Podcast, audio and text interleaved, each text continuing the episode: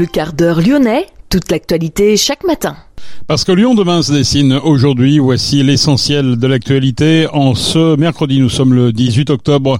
Les forces de l'ordre sont intervenues hier pour évacuer le principal site de l'université Lyon 2 sur les quais du Rhône. Laurent Bocquier demande d'utiliser à titre expérimental des logiciels de reconnaissance faciale aux abords des lycées de la région pour pouvoir identifier des personnes qui seraient suivies pour radicalisation terroriste.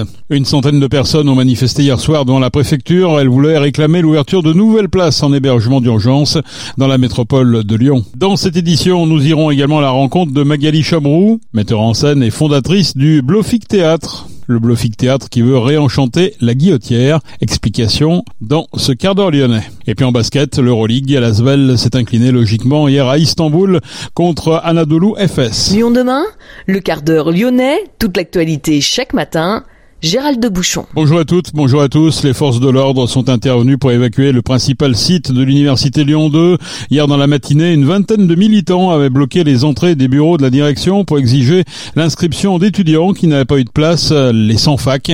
Les forces de l'ordre ont demandé de procéder à une évacuation générale du campus des quais. Les occupants ont quitté les lieux sans heurts et l'ensemble des personnes présentes dans l'enceinte de l'université a été évacué. Le plan Vigipirate urgence attentat a été invoqué. La direction de la fac a décidé de porter plainte. 29 personnes ne sont toujours pas inscrites dans leur formation selon le collectif. La direction explique notamment que les formations saturées ne peuvent plus procéder à des inscriptions supplémentaires mais que chaque dossier est examiné de façon approfondie. Le campus des Berges du Rhône rouvre ses portes dès aujourd'hui. Laurent Wauquiez demande l'utilisation à titre expérimental des logiciels de reconnaissance faciale aux abords des lycées de la région pour pouvoir identifier des personnes suivies pour radicalisation terroriste le président LR d'Auvergne-Rhône-Alpes formule cette demande quatre jours après l'attaque au couteau qui a coûté la vie à un enseignant à Arras et blessé trois autres personnes, reconnaissant toutefois que notre droit actuel ne permet pas d'utiliser ces logiciels de reconnaissance faciale. Lyon demain, un site internet, du son, de l'image, un média complet pour les Lyonnais qui font avancer la ville. Une centaine de personnes ont manifesté hier soir devant la préfecture pour réclamer l'ouverture de nouvelles places en hébergement d'urgence dans la métropole de Lyon. Rassemblement organisé par les collectifs Jamais sans toit et Intersquat 69. 311 enfants seraient sans abri sur la métropole de Lyon. Sept établissements scolaires sont occupés chaque nuit pour éviter la rue à des enfants. 280 personnes risquent par ailleurs d'être mises à la rue du jour au lendemain en conséquence d'une éventuelle expulsion du squat pyramide dans le 7e arrondissement. Le village des recruteurs fait son retour à Lyon aujourd'hui et demain. Il se tient au Palais de la Bourse. Plus de 5500 offres d'emploi sont à pourvoir. 90 entreprises ont répondu présent. Plusieurs filières, BTP, restauration ou métiers du soin peinent à recruter. Au premier trimestre 2023, le taux de chômage s'élevait à 6,6% dans l'agglomération.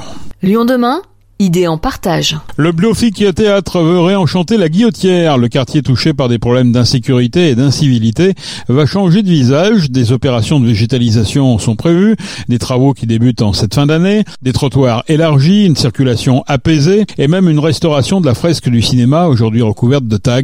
Mais d'autres actions sont envisagées pour permettre au quartier de retrouver sa cohésion. Le Blofic Théâtre est une compagnie qui a pour vocation d'investir l'espace public.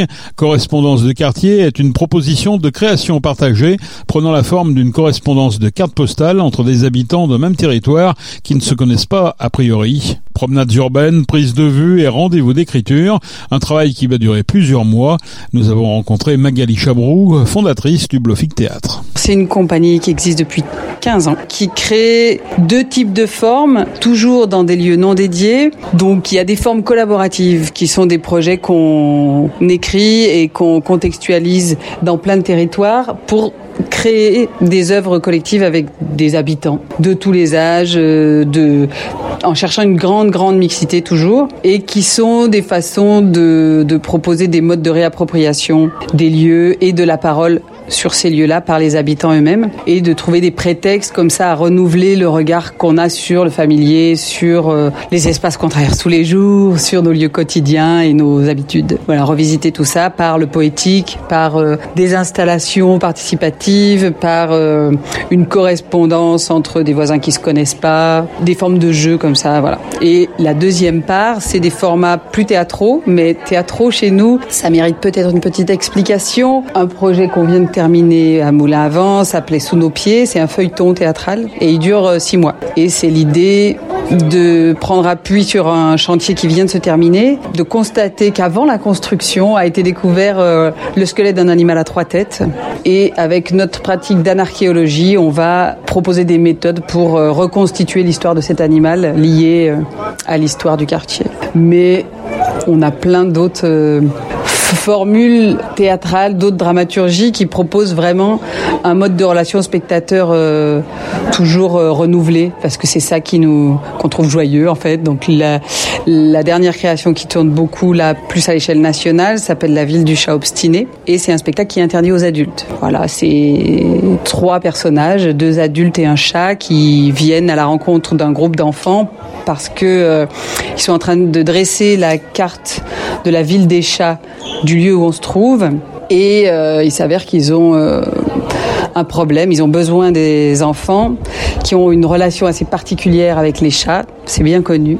Et donc, ils vont les emmener comme ça dans une aventure, on peut dire, où ils vont partager leur méthode de recherche euh, scientifique avec euh, une exploration de la ville euh, où on va, grâce à des, des, outils, donc des lunettes spécifiques, des stéthoscopes aménagés, on va vivre la ville vraiment dans une perception de chat, c'est-à-dire que les lunettes transforment la vision, les stéthoscopes, puisque c'est des écouteurs stéthoscopes, nous permettent d'avoir une ouïe dissociée, d'entendre de manière différenciée sur chaque oreille ce qui est le cas des chats. On dresse l'oreille donc vers un son et de vivre la ville euh, à hauteur de chat.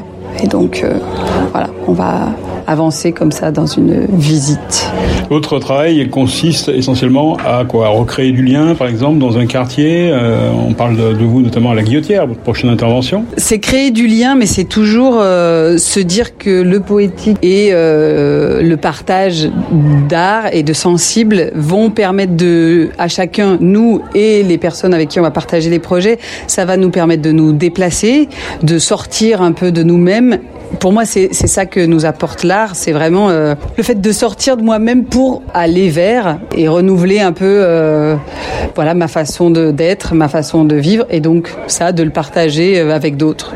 Et pour moi, c'est à cet endroit-là qu'on réinvente des manières de vivre ensemble, oui, mais aussi euh, plein d'autres choses. C'est comme ça que qu'on apprend aussi et, et beaucoup d'autres choses. Ouais. Je crois qu'il y a des cartes postales en préparation à la Guillotière. Parlez-nous un petit peu de ce projet.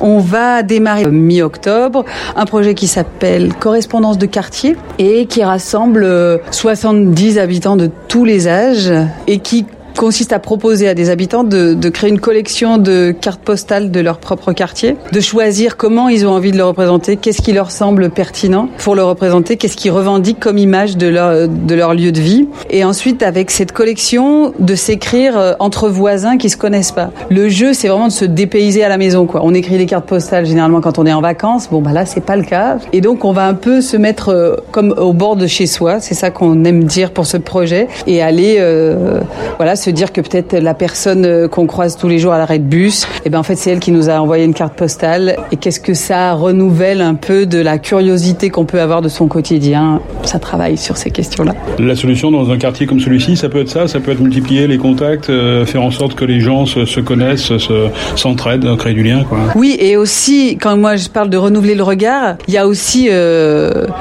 à nouveau être surpris par euh, ce qui fait vraiment nos, espaces familiers et tout ça, et, et aller battre en brèche euh, tout ce qui peut nous lasser, chacun de notre vie quotidienne, que ça soit euh, pour notre vie personnelle ou pour euh, ce qui se partage dans l'espace public. Et vraiment, moi, je pense que effectivement, ça enrichit nos vies. Oui, voilà, ça, ça les allège aussi et ça les, ça les éclaire pour moi d'exotisme, quoi. Mais j'adore ce principe de rendre exotique le quotidien, quoi. Voilà. Magali Chabrou, metteur en scène et autrice, fondatrice du Blofik Théâtre.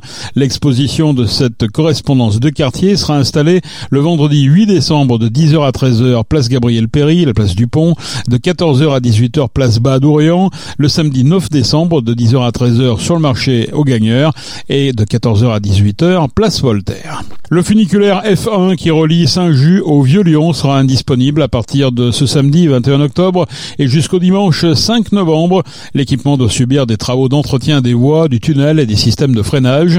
Des bus relais permettront de rejoindre Fourvière avec un itinéraire Saint-Just minime Fourvière dans les deux sens de circulation avec un passage toutes les 7 à 15 minutes. La ligne de funiculaire F2 qui relie Fourvière au Vieux-Lyon sera quant à elle renforcée. Elle circulera de 5h20 à minuit. Le département du Rhône placé en vigilance jaune vent violent pour cette journée de mercredi. Des rafales qui pourront atteindre 60 km heure. Une dépression actuellement au large du Portugal est responsable de cette météo agitée dans les prochains jours. Basket en Euroleague, Lasvel s'incline logiquement à Istanbul. Les Villeurbanais se sont inclinés contre Anadolu FS 89 à 84. Et puis un hommage à Marc Ribou dans le cadre du centenaire de la naissance du photographe. Marc Ribou est né à Saint-Genis-Laval le 24 juin 1923. Des photographies seront exposées dans la nouvelle station du métro B, Saint-Genis-Laval, hôpital Lyon-Sud, à partir de vendredi, date de mise en service de l'extension. Notez que le musée des confluences lui consacre également une exposition, laquelle est ouverte jusqu'au 31 décembre. C'est la fin de ce quart d'heure lyonnais. Merci de l'avoir suivi. On se retrouve naturellement demain pour une prochaine édition. Je vous souhaite de passer une excellente journée.